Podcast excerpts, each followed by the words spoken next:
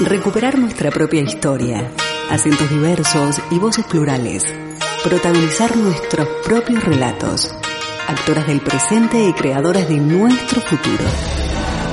Desde este momento, Emakumeak Ekinsan, Mujeres en Acción, programa de radio desarrollado por las participantes de los talleres de feminismo, comunicación desde una perspectiva de género y locución radial.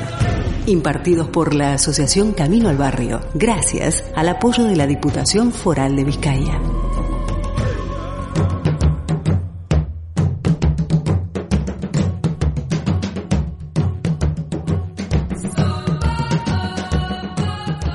Bienvenidas a una nueva edición de Macumea Kekinsan Mujeres en Acción.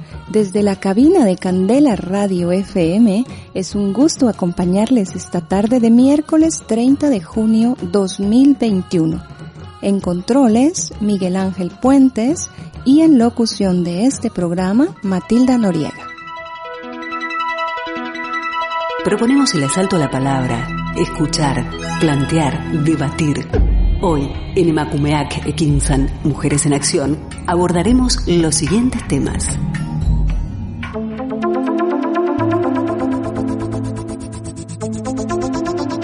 Hoy, en Emakumeak Ekinsan, Mujeres en Acción, compartimos con el poeta quetzalteco Héctor Rodas Andrade, hermano de Joaquín Rodas Andrade, capturado y desaparecido en 1985 a manos del ejército de Guatemala. Pero antes vamos a nuestro primer tema musical para esta tarde a cargo de Los Guaraguao. Es mi viejo.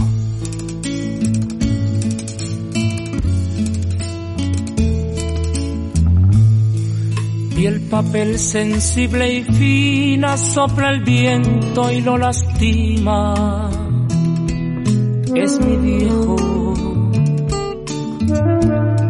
Caminando ves el suelo, huele a tierra, siento miedo.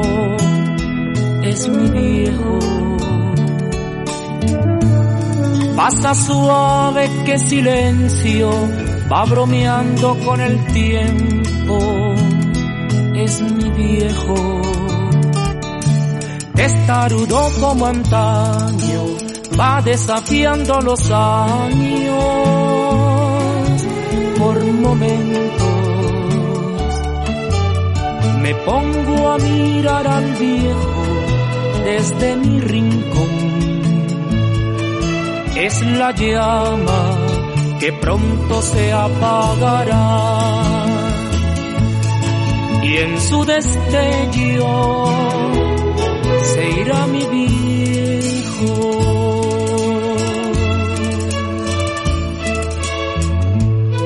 Cuatro pasos y un respiro, pulso fuerte como el hilo. Es mi viejo.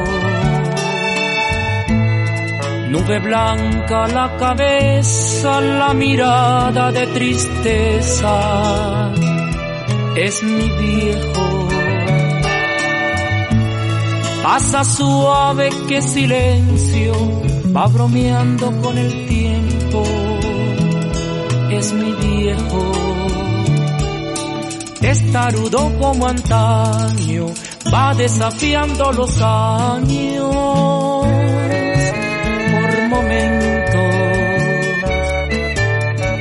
pongo a mirar al viejo desde mi rincón. Es la llama que pronto se apagará y en su destello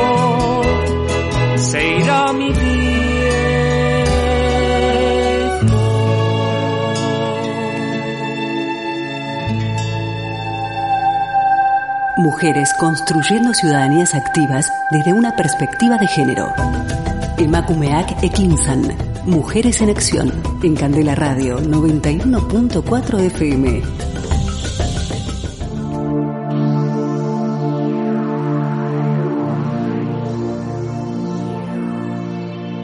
El 2 de marzo de 1985, en la cuarta calle, entre 14 y 15 avenida de la zona 3 de Quetzaltenango, Guatemala, capturaron a los estudiantes del Centro Universitario de Occidente, Joaquín Rodas Andrade y Ricardo Gramajo Cifuentes. Esta tarde nos acompaña vía telefónica Héctor Rodas Andrade, poeta quetzalteco y profesor de literatura y filosofía en el Centro Universitario de Occidente y Universidad Mesoamericana de Quetzaltenango, Guatemala. Hermano de Joaquín Rodas Andrade, a quien dedicamos nuestro programa de hoy. Bienvenido Héctor, gracias por aceptar estar con nosotras en Emacumea Quinzan, Mujeres en Acción. Buenos días desde aquí de Guatemala, buenas noches en, España y el resto de Europa.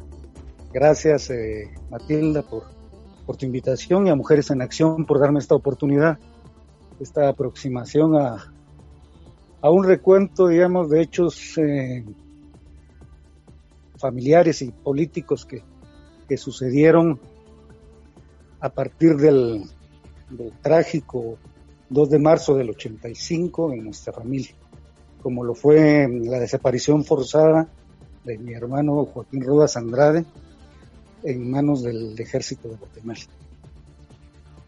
Ese, este hecho eh, eh, es el marco bajo el cual en los últimos 30 años ha sobrevivido eh, nuestra familia el secuestro de Joaquín no fue el único en que Sartenango, en la cabecera, fueron decenas de secuestros. Sabemos muy bien que la historia de Guatemala es bastante trágica y que en los años 80 el ejército se esforzó eh, mediante sus redes oscuras en, callar eh, los movimientos populares las diligencias estudiantiles, eh, las manifestaciones populares en contra de, las atrocidades que se estaban llevando a cabo eh, contra la ciudadanía eh, urbana y contra los pueblos y campesinos de, las áreas rurales de Guatemala. Ya más de 30 años de esta pesadilla de la que no se logra despertar a veces eh, tenemos eh, visos de esperanza, pero van viendo eh, luces en el camino, que esperamos que sean las que nos alumbren en adelante para conocer la realidad sobre el paradero de, no solo de mi hermano, sino que de los cientos de, de guatemaltecos que aún permanecen en el frío anonimato de la desaparición forzada. Gracias, Héctor. Nos gustaría saber si puedes ampliarnos un poco más respecto de lo acontecido el 2 de marzo de 1985, cuando tú bien dices la Policía Nacional de Guatemala detuvo a tu hermano y posteriormente lo puso en manos del ejército de la zona militar 1715 de Quetzaltenango, Guatemala. Te cedemos la palabra para que comentes todo lo que consideres necesario en nuestro compartir esta tarde en Emacomea Quequinzan, Mujeres en Acción. Gracias, Matilde. Bueno, hay un antecedente a lo de Joaquín. Digamos, corrían los años 80, ¿verdad? De los inicios, cuando ya el ejército se dejaba venir con toda su furia contra los libres pensadores. De esta cuenta, la Universidad de San Carlos es víctima de la desaparición y asesinato de varios de sus, de sus miembros académicos. Eh, uno de ellos fue una tía mía, Guadalupe Andrade, que tiene que salir al exilio en 1983 13, no estoy mal, junto a sus pequeños y su esposo, porque se estaba descabezando la plataforma intelectual de, académicos de la Universidad de San Carlos. Entonces, el exilio de mi tía, digamos, casi el inicio de esa persecución familiar. Pasados dos años se da el caso de que Jordán, eh, perdón, Joaquín eh, en, sus, en su ruta diaria de estudios. Salió una mañana del 2 de, marzo eh, hacia la Universidad de San Carlos para después dirigirse a una casa de campo familiar donde realizaría sus labores de práctica como estudiante de agronomía.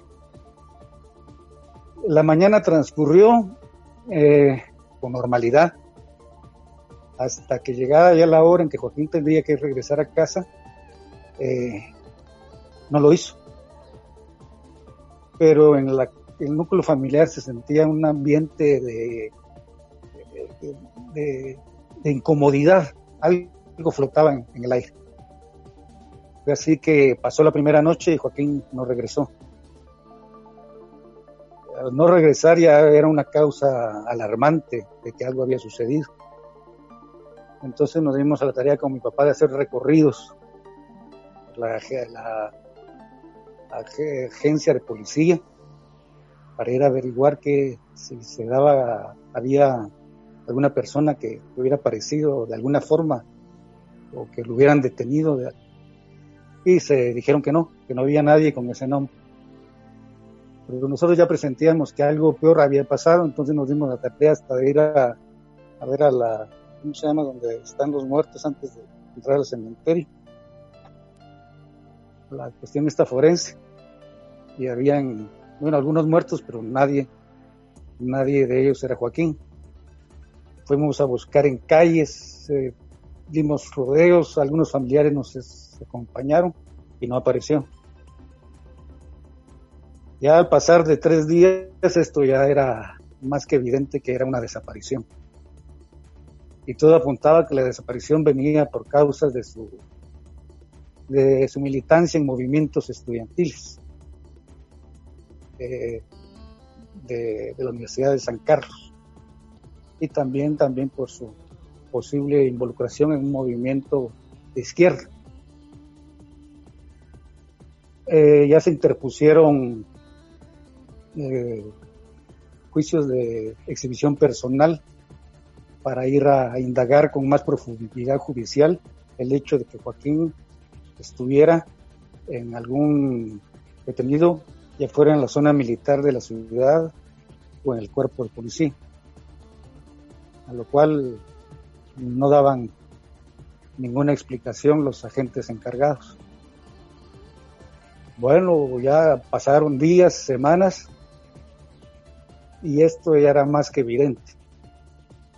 Por fuentes que nos llegaban de distintos lados, sabíamos que Joaquín había sido prensado utilizando una palabra que aparece en el diario militar a poco menos de dos cuadras de la casa, en línea recta. Ahí un pick-up eh, lo había pasado pensando, eh, disparándole previamente a las piernas. Esas, esos impactos de bala permanecieron por mucho tiempo en la pared de la propiedad donde fue, donde fue clandestinamente capturado. De ahí fue subido a un pick-up eh, que con dirección a, a la salida de San Marcos, más o menos.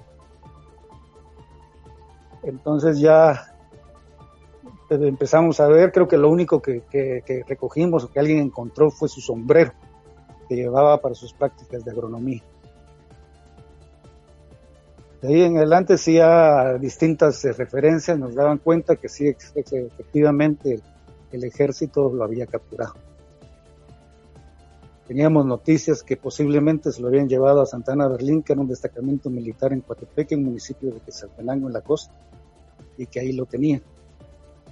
No sé, no sé cuánto tiempo permaneció en la Brigada Militar Miguel Isandro Varías, que era el centro de operaciones del ejército aquí en el centro de Quetzaltenango. Eh, días más tarde eh, tuvimos una llamada que la recibió mi mamá, donde se decía que literalmente decía, nosotros tenemos a, Joaquín, a Quincho, como le decía. Nosotros lo tenemos, pero ustedes por favor no hagan nada. Si lo quieren con vida, no hagan nada. No hagan denuncias, no hagan investigaciones. Nosotros vamos a, proceder si ustedes hacen algo. Bueno, eso era más que una advertencia, una amenaza a todas luces a la integridad de la familia. A partir de esas circunstancias eh, ya se sentía la presencia de elementos oscuros en los alrededores de la casa, gente con radios en las esquinas, en las noches venían, pasaban pick del ejército eh, con linternas eh, alumbrando las ventanas de la entrada de la casa, como señal también de intimidación Los sonidos de intervención del teléfono eran constantes, es decir, las llamadas que, recibíamos o que hacíamos no eran, no eran fluidas, sino que se oía la intermitencia de que algo estaba interfiriendo la llamada. A partir de esto ya digamos el proceso se inició digamos investigando por todos por todas partes. Se decía que Joaquín había que lo habían sacado y que estaba en México. Mis papás hicieron también viajes a México para tratar de, de ubicarlo, de saber dónde se encontraba, en qué condiciones se encontraba.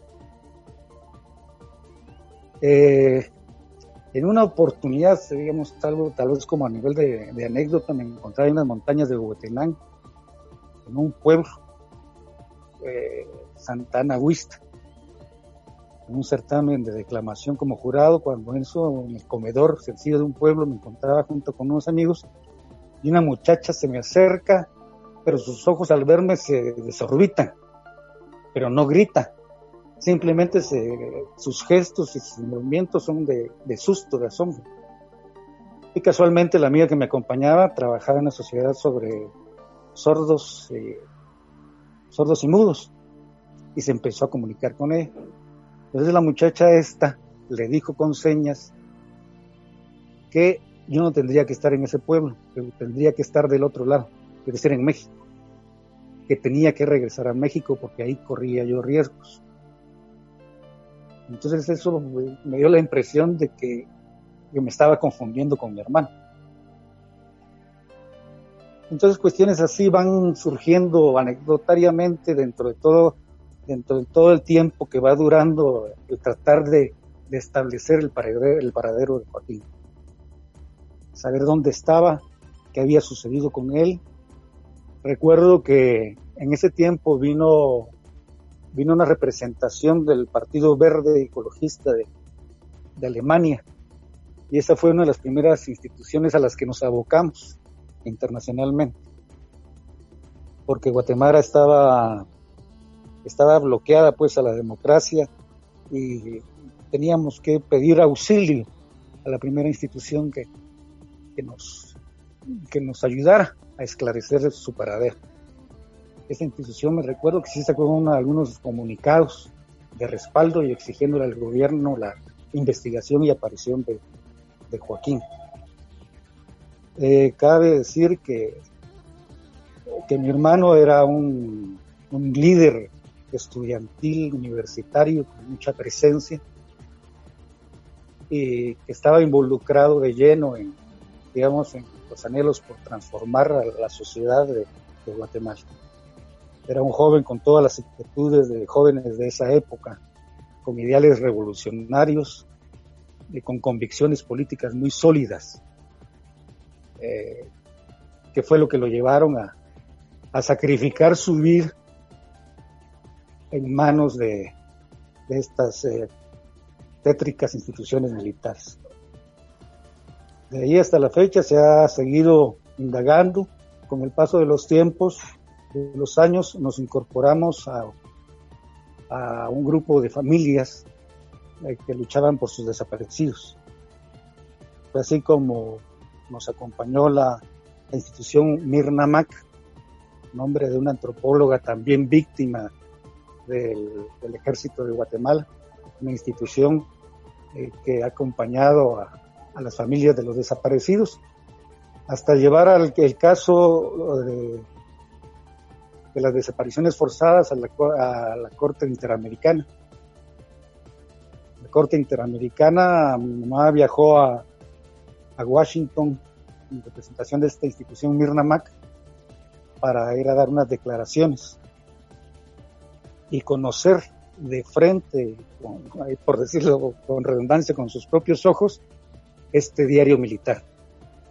La acompañó Deila Doyle Doyle, recuerdo el apellido, Doyle, Cali Doyle, que fue la investigadora que descubrió el diario militar.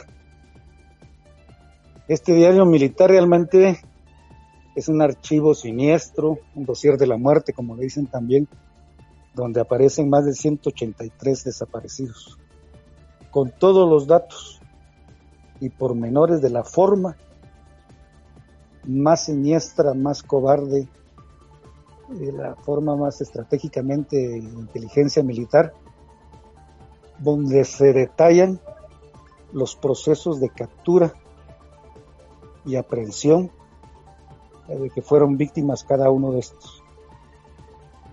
Hasta el momento se ha dado por eh, consultas de ADN, se ha dado como paradero de algunos de los que ya se encontraron como fallecidos.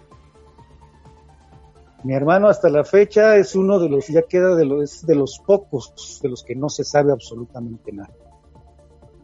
No se sabe si está muerto, no se sabe si está vivo, no se sabe su situación en realidad, qué fue de él, qué hizo el ejército con él.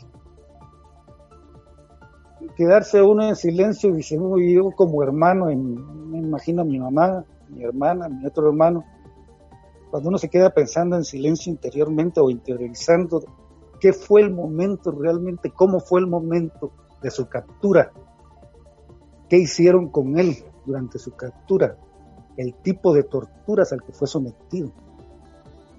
Es realmente terrorífico. Saber en qué momentos de angustia sufrió, qué dolor tan intenso. Héctor, ¿cuáles fueron las circunstancias que siguieron a la detención de tu hermano Joaquín Rodas Andrade? Bueno, eh, las, eh, lo que le siguió a la desaparición, no desaparición porque no fue un acto de magia, sino que fue un acto eh, criminal que hizo el ejército, ¿verdad? fueron, digamos, el, cateo, lo más inmediato que sucedió después de la, de la desaparición de, de Joaquín, pero no, no estoy hablando solamente en este momento de él, sino de que de todos los estudiantes principalmente, porque fueron la mayor, la mayor parte estudiantes en ese, en, esos, en, ese, en ese momento los que fueron víctimas de la persecución. Sus casas fueron allanadas por, por elementos del ejército. Eh, y en esos días aproximadamente, a partir de la, entre la desaparición de Joaquín eh, desaparecieron o secuestraron, mejor dicho, eh, a más de dos estudiantes, solamente en la, en, la cabecera aquí en Quetzaltenango.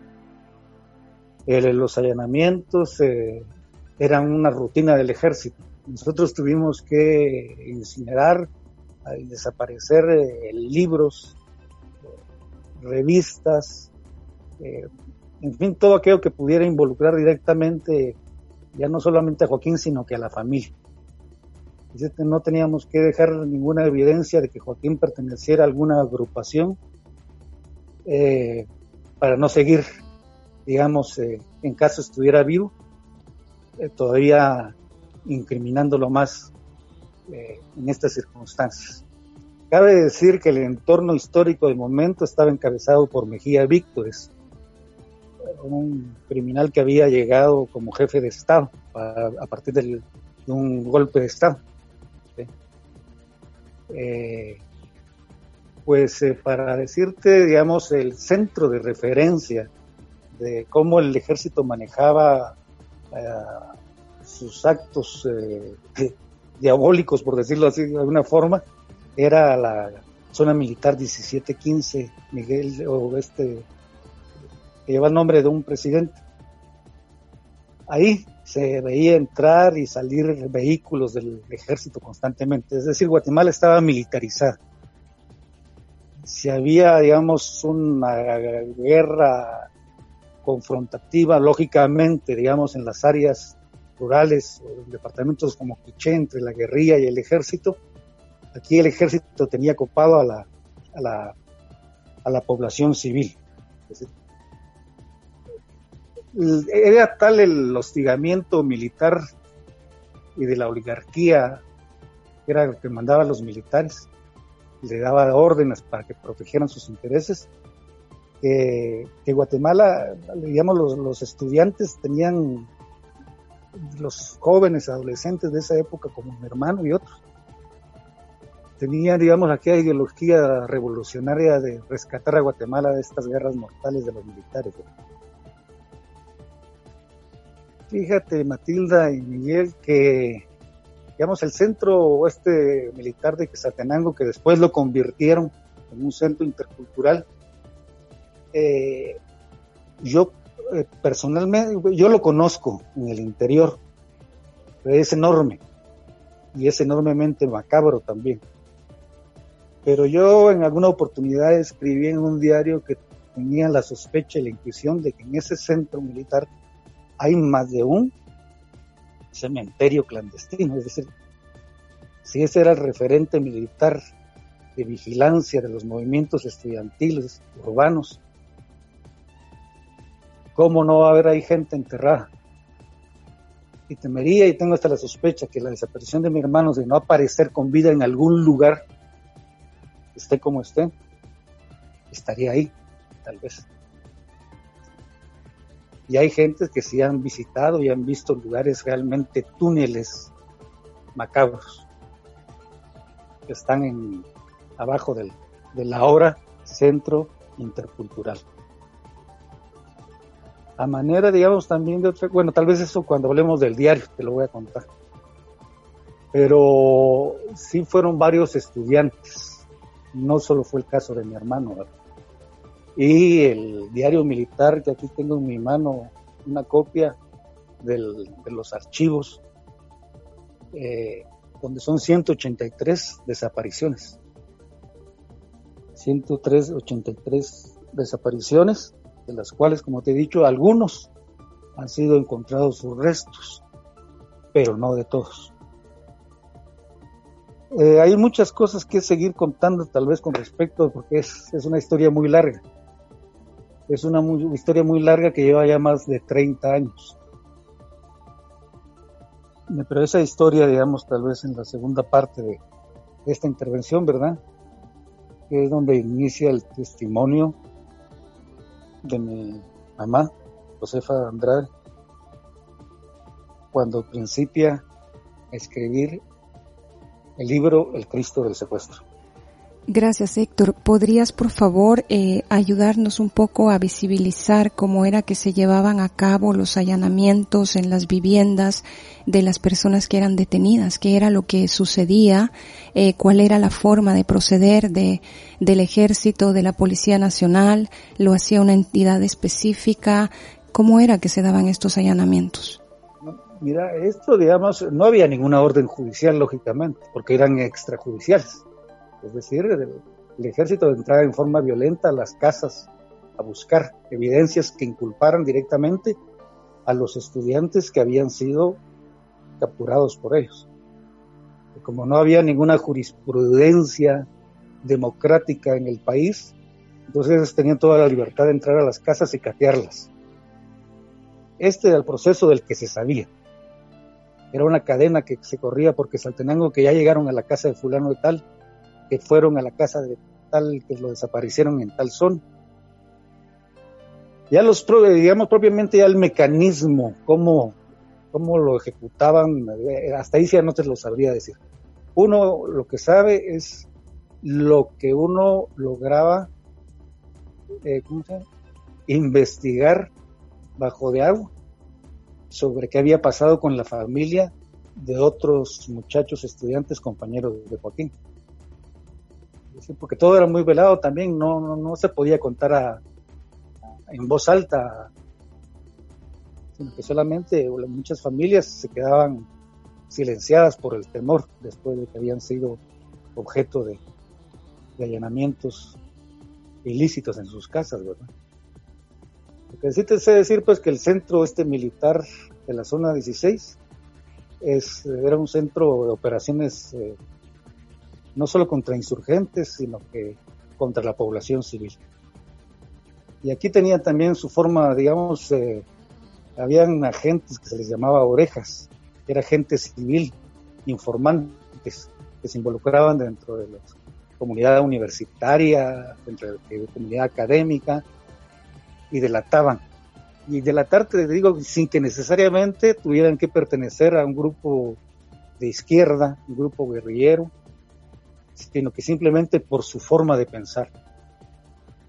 La forma de pensar y la forma, valga la redundancia, ideológica de pensar políticamente de izquierda era totalmente un peligro mortal en Guatemala.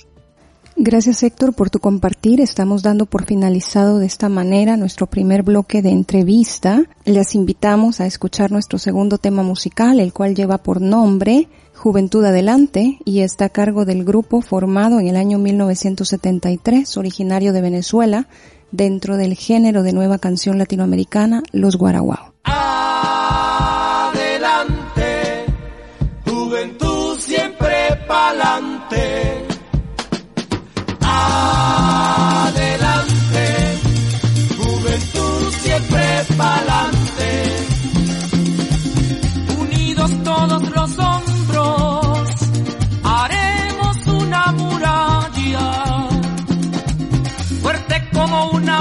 on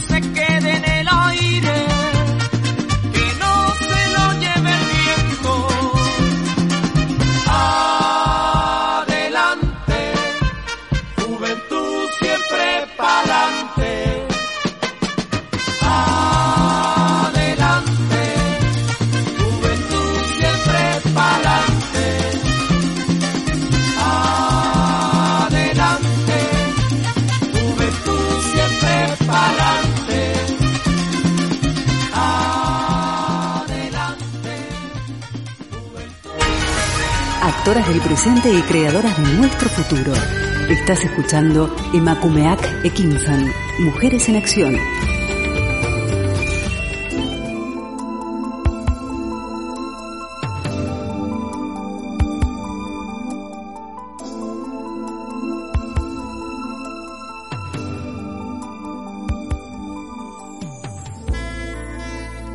Algún día miraremos tranquilos caer la tarde, sin esperar inseguros la noche. Joaquín Rodas Andrade. Continuamos desde la cabina de Candela Radio.fm compartiendo esta edición de Macumea Quequintzan Mujeres en Acción con el poeta quetzalteco Héctor Rodas Andrade, hermano de Joaquín Rodas Andrade, quien fue detenido y desaparecido por el ejército de Guatemala el 2 de marzo de 1985. Joaquín es uno de los casos registrados en el diario militar, también llamado Dossier de la Muerte. Actualmente su familia continúa buscándolo y reclamando justicia. Estas desapariciones han sido vinculadas también al jefe de la Policía Nacional de esa época, Catalino Valiente Alonso, quien en 2018 fue detenido en Estados Unidos. Te cedemos la palabra a Héctor. Gracias por tu compartir en Emacomea Quequintzan, Mujeres en Acción. Gracias, Matilda. Sí, aquí tengo en mis manos, yo creo que les había dicho hace un momento, eh, copia eh, de este libro del, diario militar o Dosier de la Muerte. Quisiera leerles algunos aspectos importantes. Este libro es, totalmente testimonial y y evidencia, por decirlo de alguna forma, tal vez metafórica, eh, metafórica, evidencia viva, latente, de cómo el ejército operaba para desaparecer a todos aquellos que estuvieran involucrados en, movimientos estudiantiles o movimientos de izquierda, movimientos campesinos o movimientos obreros. Por ejemplo, aquí tengo en la mano la, ficha de captura de mi hermano y dice, hay, un, hay una nomenclatura que dice 174, debe ser el, desaparecido que ellos llevaban en el récord como número 174. Esto está lógicamente escrito todavía con máquina de escribir, ¿verdad? Joaquín Rodas Andrade, alias Javier.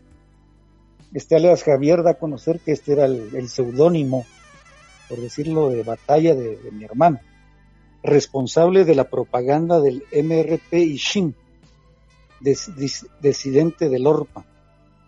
Es decir, este movimiento Ishim era un movimiento separado de la Organización del Pueblo en Armas, que era un movimiento guerrillero. Javier, entre comillas, dice el diario, es disidente del PGT Comil.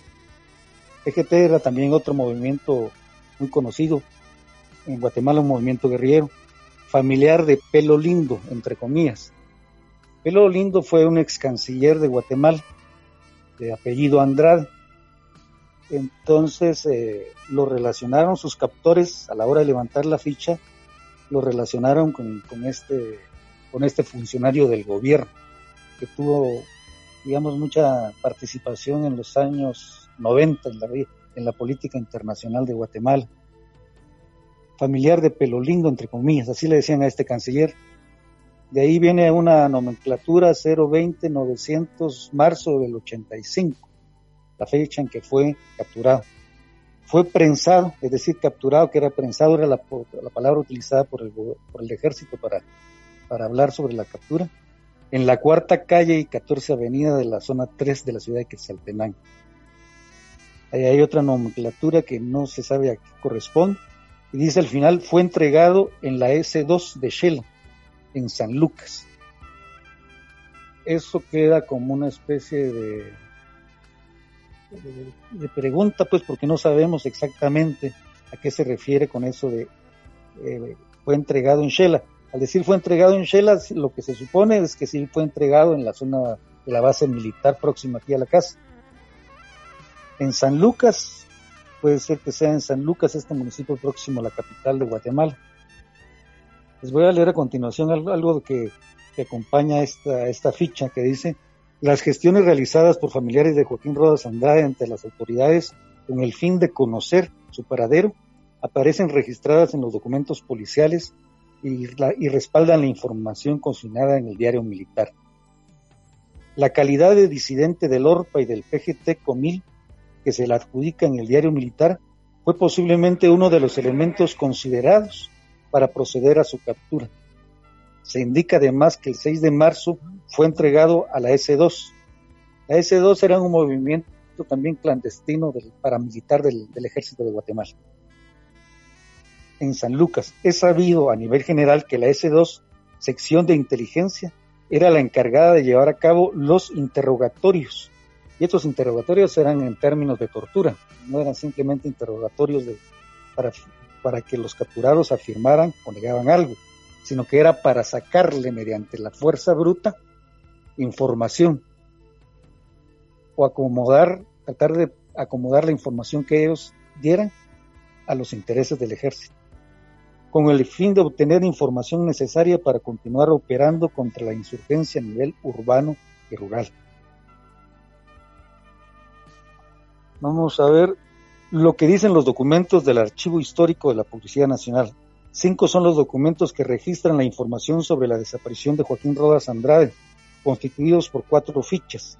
Departamento de Investigaciones Técnicas de la Policía Nacional, ente investigador y a la vez ejecutor de las acciones contra insurgentes en el marco de la estrategia impulsada por las fuerzas de seguridad guatemaltecas.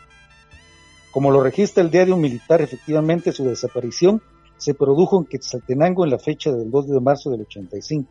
Solamente tres días después, el 5 de marzo, se inician los trámites para dar con su paradero que se sospechaba por las denuncias realizadas era el conocimiento de la policía y del ejército.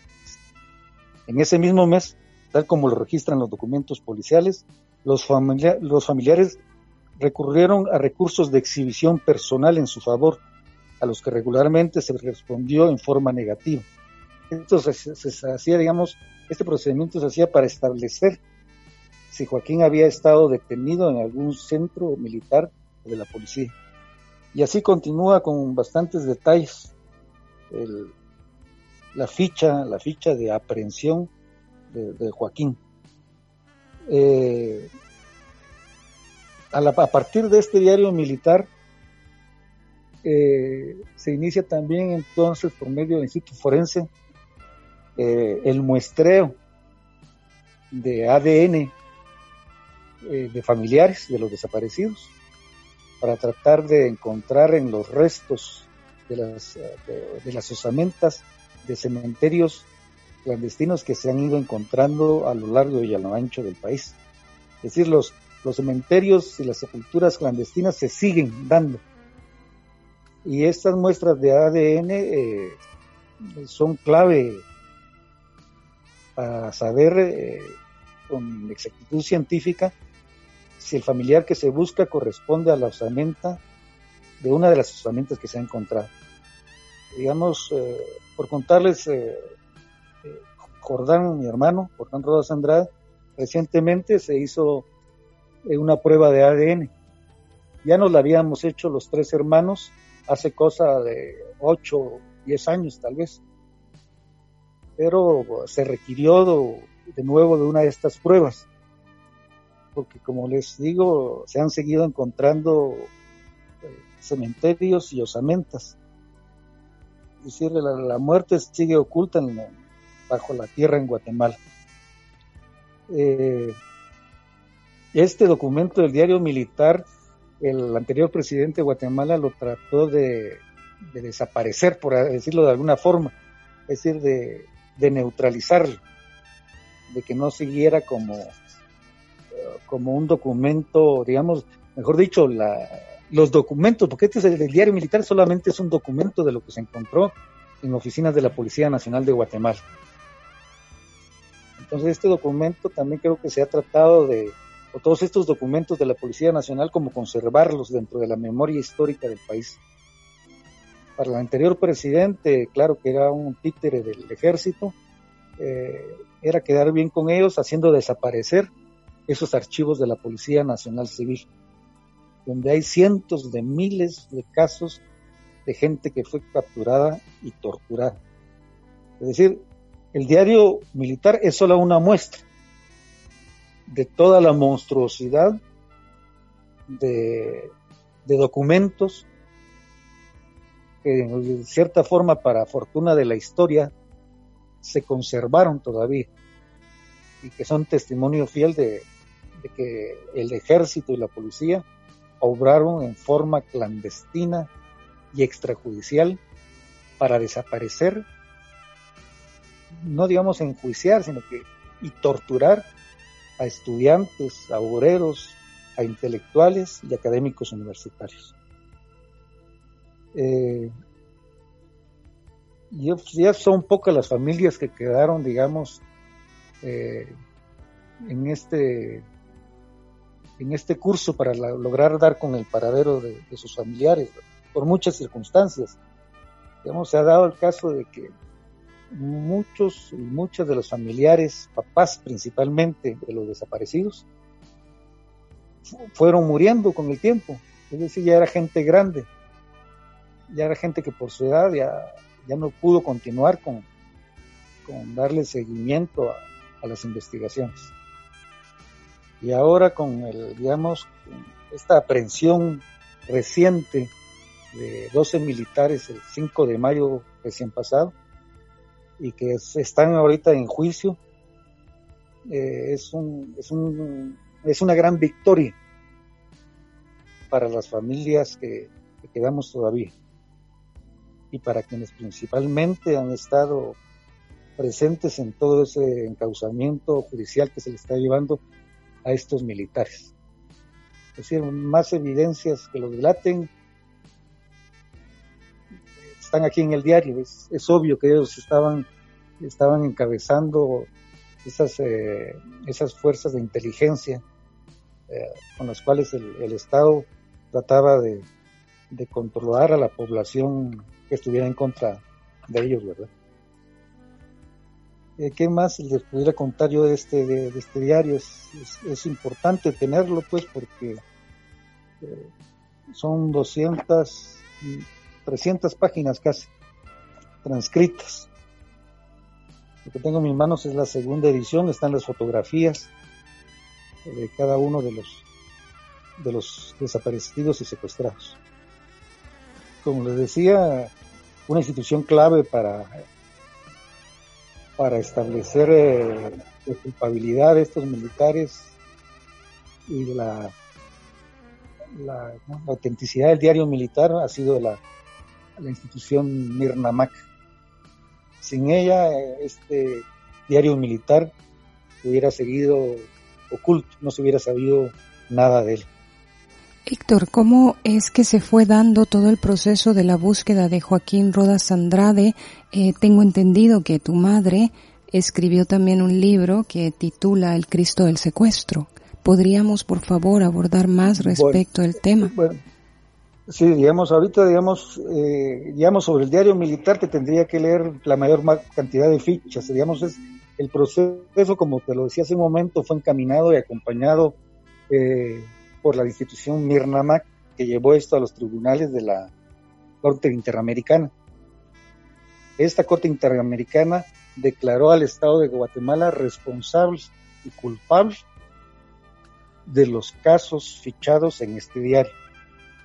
Es decir, el Estado de Guatemala eh, tiene que asumir su culpabilidad, porque ya fue declarado culpable, es decir, ya no es una suposición no es una teoría de que posiblemente, en forma posible, está la posibilidad de que haya sido el ejército y la policía. ¿no?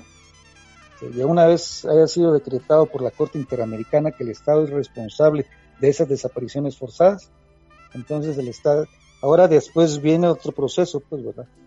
Es un proceso donde se detalla la forma en cómo el Estado debe resarcir a cada una de las familias ese resarcimiento que ha sido también eh, fuente de polémica en el medio y de especulaciones totalmente falsas y que dañan la integridad y la seguridad también de la familia.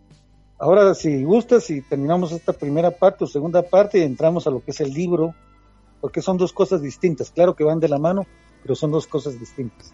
El diario militar es un documento histórico con fichas eh, eh, de proveniencia militar y policial, y el diario El Cristo del Secuestro es un diario testimonial de vida de una madre, de mi madre Josefa Elizabeth Andrade.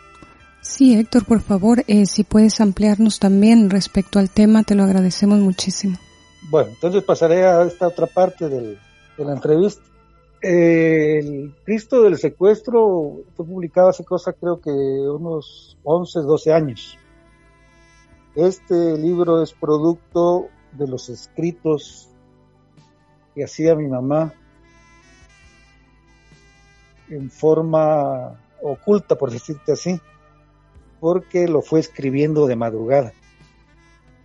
No lo escribía ni, durante la mañana, ni durante el resto del día, ni durante la noche, sino que en la madrugada.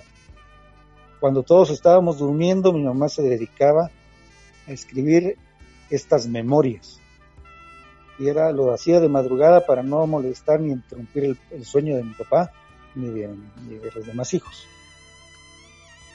De esta cuenta de estos eh, de estas noches de desvelo escribiendo resulta entonces eh, el libro del el Cristo del secuestro. Bueno, ahora ¿por qué el Cristo del secuestro? En 1992 eh, yo me encontraba en unos estudios en México, donde había, donde estaba durante tres meses, tenía que permanecer allá. Y a mi, a mi regreso me, encontré que una propiedad, una casa de campo que tenemos a las orillas de la ciudad, me encontré con una pequeña iglesia construida que hace tres meses, cuando yo me fui, no, no estaba. Y resultó ser que mi mamá había construido una capilla. Una capilla, digamos, como voto de fe, de creencia. Mi mamá es una mujer sumamente religiosa, de la confianza puesta en Dios, porque mi hermano estuviera con vida. Entonces esta capilla por eso lleva este nombre. Capilla del secuestro eh, la capilla del listo del secuestro y el libro también. Este libro describe y narra todos los momentos dramáticos que se vivieron como familia a partir del 2 de marzo del 85. Es un diario, es un diario eh, no fechado, es, es una historia contada de todas las circunstancias que se dieron a partir de la desaparición de Joaquín, todas las instancias que se, a las que se llegó. Eh, digamos, una de ellas que, que, narra mi mamá es cuando viene a Quetzaltenango el jefe de Estado Mejía Víctores, militar, y viene a una escuela que queda aquí cabal atrás de la casa, en la, atrás de la manzana de la casa. Venía acompañado de su esposa. Era un acto por inauguración de algún programa escolar. Había una gran cantidad de maestros. Y mi mamá irrumpe las palabras del presidente, no, no del presidente, el jefe de Estado militar Mejía Víctores, y casi de rodillas se pone frente a la esposa del mandatario para rogarle que hiciera lo imposible para que su esposo, que estaba ahí a la par, le dijera dónde estaba Joaquín. Este es un episodio así muy, muy fuerte, muy conmovedor. Si, no es lo mismo contarlo que leerlo, porque ella lo describe con sus propias palabras en fin, que es el, libro hay que leerlo para, para saberlo, no es un libro que no se puede contar. Eso sí, digamos, eh, quienes lo leyeron, porque es un libro que ya se agotó, quienes lo leyeron, eh, lo terminaban en el mismo día.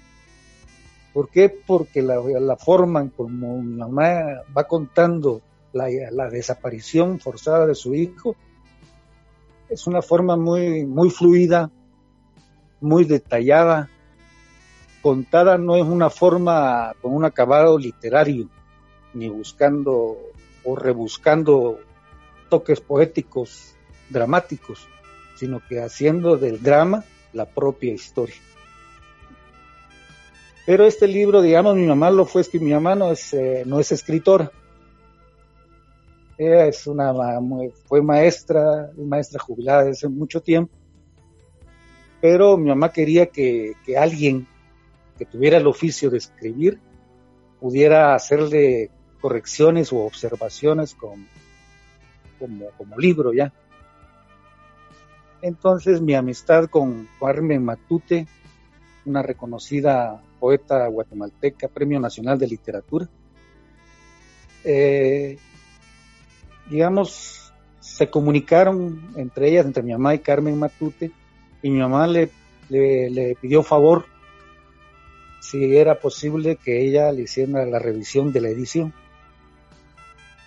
Entonces eh, Carmen acepta y se dedica durante unos meses a, darle la forma de a editar el contenido de tal forma que su estructura estuviera bien presentada como, libro anecdotario o testimonial, mejor dicho, no anecdotario, sino como libro testimonial. De esta cuenta entonces Carmen Matute acompaña a mi mamá en, en las correcciones que habría que hacerle al libro. El libro fue publicado por la editorial Palo de Hormigo y fue presentado aquí en el Salón de la Municipalidad de Quetzaltenango tuvo una, digamos, es la única presentación que, hubo aquí en Guatemala, creo, la única. No recuerdo si hubo alguna en la capital. Y otra se dio, la otra presentación se dio precisamente en España, en Irún. Hace cosa de 10 años tal vez. Esto es, digamos, a grandes rasgos lo que es el, el libro, eh, es el libro de una madre, ¿verdad? Es el, es, el, es el, desconsuelo y es la desesperanza la que está plasmada ahí. Mi mamá todavía sigue entre sus oraciones eh, pidiendo y creyendo que Joaquín está vivo y que algún día va a regresar. Nosotros como hijos tal vez somos un poco más fríos y más objetivos en ese sentido, porque han pasado ya 30 años, más de 30 años, y el paradero de mi hermano sigue totalmente tan invisible como el día en que fue secuestrado por el ejército. Héctor, eh, quiero atreverme a hacerte una pregunta si me lo permites. ¿Cómo está eh, repercutiendo toda esta eh, situación, esta horrorosa tragedia familiar en la actualidad eh, también para la familia? Eh, sí, mira, Carmen, fíjate que digamos las secuelas de esto creo que se principiaron a marcar desde el primer día, o tal vez desde el segundo, para tal vez desde el primer, no, tal vez sí desde el primer día, porque es el primer día de la separación cuando principiamos a tener como familia después, digamos, de unas horas, la sensación de miedo. Si el terror era la política del Estado, el miedo es lo que nos hereda el Estado a la familia y a muchas familias. Las secuelas psicológicas tal vez no son muy notorias, pero están marcadas en cada uno de los miembros de la familia el arrancarle a un hijo, a un hermano de la familia en esa forma tan brutal, tan salvaje, tan descomunal, no se puede borrar. Es decir, eh, como te decía, crecimos en un ambiente de terror en Guatemala a nivel nacional. Pero a nivel familiar esa, esa cuestión eh, está marcada todavía digamos, antes de la pandemia, cuando uno podía salir libremente, ¿verdad? Mi mamá decía que, que recordara que por favor regresara rápido a la casa porque ella, ella tenía la angustia de esas noches, de esas primeras noches donde su hijo seguía sin aparecer. Pero frente al miedo hay que tener valor también, que es lo único que nos puede dignificar para para decir las cosas como fueron y como siguen siendo. Eh, personalmente, eh, me alegro, digamos, de, esta situación de estos militares que acaban de capturar, ¿verdad? Porque realmente lo que hicieron fue una atrocidad de lesa, de lesa humanidad. Hoy precisamente una revista crónica, Paulo Estrada, miembro de las familias afectadas por, la desaparición forzada, daba una entrevista, salió hoy, publicada, y acerca de este proceso de, de, que se le está llevando a estos militares en la actualidad. Eh, este muchacho también ha tenido un gran valor para, para llevar esta situación hasta este juicio y como te diga yo, trastornó nuestra vida, es decir, lo cambió todo. La forma de ser de mi papá cambió. Mi papá, un hombre muy sabio, muy maduro, nunca se quebrantó en ninguna forma de desahogo, más que en el silencio. digamos, al decir silencio, te estoy diciendo silencio meditativo. Él se tragaba toda esa situación a la vez que se trataba de de ir esclareciendo en, instancias eh, judiciales el paradero de mi hermano. Eso para contarte, esto creo que ya no estuvo en el libro, ¿cómo se llama este, este juez español? Garzón creo que es, que llevó casos fuertes en España. Eh, mis papás intentaron en un viaje a España llegar a hablar con él y sí lo recibieron, pero no lograron hablar con este juez, juez Garzón. Pero sí las medidas de, digamos, para entrar a, solo a pedir cita con él eran exageradamente, también hasta insignificantes, porque creo que hasta le quitaron la camisa, el cincho.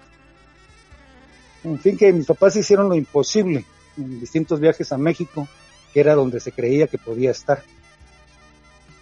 Yo en lo personal permanecí durante varias veces, fui tratando también de establecer el paradero. Eh, me fui relacionando con gente eh, que estaba que estaba ligada a los exiliados políticos. Entre ellos conocí a don Ernesto Capuano, una figura sobresaliente de la izquierda exiliada en México, de la izquierda guatemalteca. Y él tenía mucho, mucha relación con los, con los exiliados guatemaltecos académicos y estudiantes. Pero a la hora de que nos conocimos y entablamos una amistad y le conté de cuál era mi interés de permanencia en México para establecer el paradero de mi hermano, me dijo que de él no sabía absolutamente nada. La mayor parte de exiliados eh, eh, guatemaltecos en México, él los conocía, porque llegaban a él por cuestiones así de su proceso para incorporarse a la vida en México, pero que nunca había escuchado de mi hermano.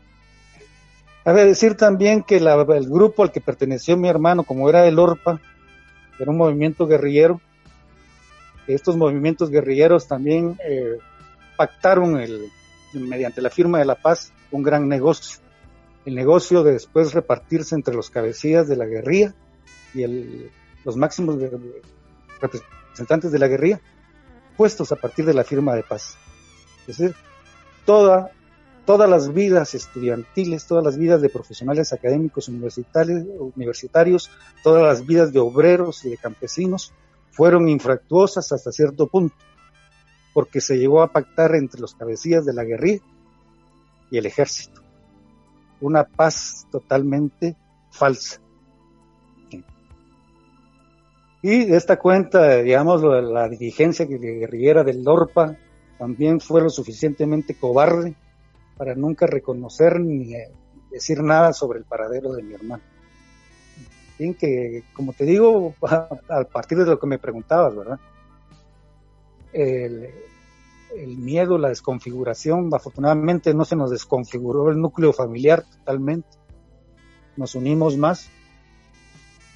Sí, eso sí, después de, digamos, del, secuestro de Joaquín, se fue notando, digamos, un distanciamiento entre algunas algunos familiares, algunos, y, y, amistades también, porque como que miraban algo peligroso, tener una relación con nuestra familia, ¿verdad? Héctor, eh, recientemente tu hermano Jordán Rodas Andrade, actual procurador de derechos humanos de Guatemala, él em, dio una muestra de sangre. Em, queremos eh, abordar un poquito más respecto de del tema. Eh, la muestra de sangre le, le fue solicitada porque existe la, la posibilidad de, de que se haya encontrado y que se haya dado con el paradero de Joaquín o es para continuar en la, en la misma búsqueda y en el mismo esclarecimiento y para poder continuar exigiendo justicia? Sí, eh, digamos, eh, no se ha comunicado con nosotros para decirnos que, haya, que se haya debido esta muestra a, a que se haya localizado alguna evidencia que esta muestra haya sido solamente para confirmar o no sino que me imagino que puede ser como para que posiblemente en cualquier momento dentro de las herramientas que se van encontrando pudiera pudiera encontrarse algo pero en forma directa no no no no no ha contado nada de, de digamos el, el origen de esta muestra tan reciente que fue hace un día nada más esto ha generado para Jordán Rodas Andrade, actual procurador de derechos humanos, eh, algún motivo para intimidación y persecución. No, eh, no creo. No creo. Bueno, el cargo de por sí siempre es un cargo difícil, ¿verdad? Pero eh, yo creo que sí, sus funciones hasta el momento han sido las que requiere un cargo como el que tiene hasta la, hasta la fecha. Gracias por tu respuesta, Héctor. Gracias por este compartir. Es de esta manera que despedimos nuestro programa dedicado a Joaquín Rodas Andrade, Héctor, queremos agradecer tu accesibilidad y tiempo para estar hoy con nosotras. Sin duda alguna no existen palabras que puedan reflejar nuestro sentir ante circunstancias tan horrendas y absurdas en el mundo. Tenemos poesía en nuestras manos, poesía que continuamos escribiendo mientras inseguros esperamos la noche. Gracias Héctor por acompañarnos hoy. Gracias a ti Matilda, a Miguel, mis saludos eh, para ustedes y a Radio Candela también por el espacio a mi persona. Gracias a nuestras radioescuchas por habernos acompañado en esta edición de Macumea Quequinzan Mujeres en Acción desde la cabina de candelaradio.fm. Este y todos nuestros programas también disponibles en iVoox, Emacumea Quequinzan Mujeres en Acción. Nos despedimos con nuestro tercer tema musical, El Campesino, interpretado por los Guaraguao. Será un gusto encontrarnos nuevamente en una próxima edición.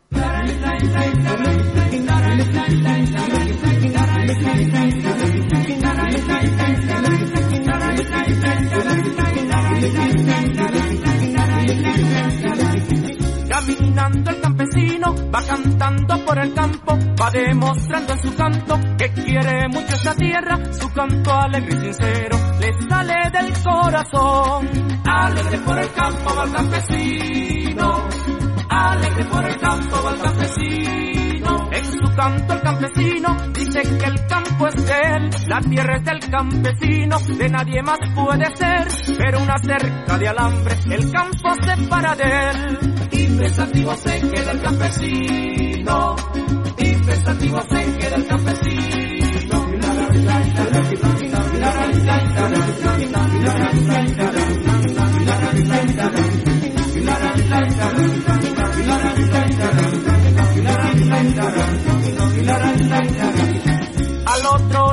Cerca se ve ganado pasando, tierra y el cielo pegando, con su verdor por color, bajo el pie del campesino, solo tierra sin valor. Y llora el campesino por su destino, y llora el campesino por su destino. Caminando el campesino, caminando pa' su rancho, lleva el coraje en el paso y muy.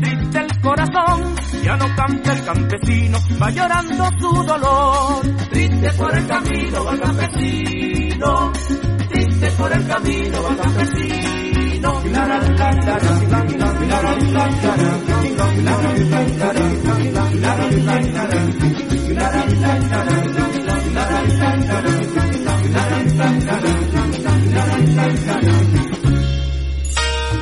El programa llega a su fin, pero nosotras, Emakumeak Ekinchan, Mujeres en Acción, volveremos en una próxima emisión con más temáticas de tu interés. Aquí, en candelaradio.fm.